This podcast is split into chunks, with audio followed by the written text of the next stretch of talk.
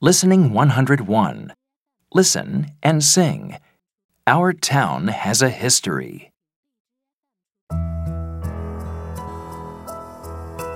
Our town has a history. It's very old, you know. Here's a picture of our town 200 years ago. Buses then, and there weren't any trains. There weren't any taxis, and there weren't any planes.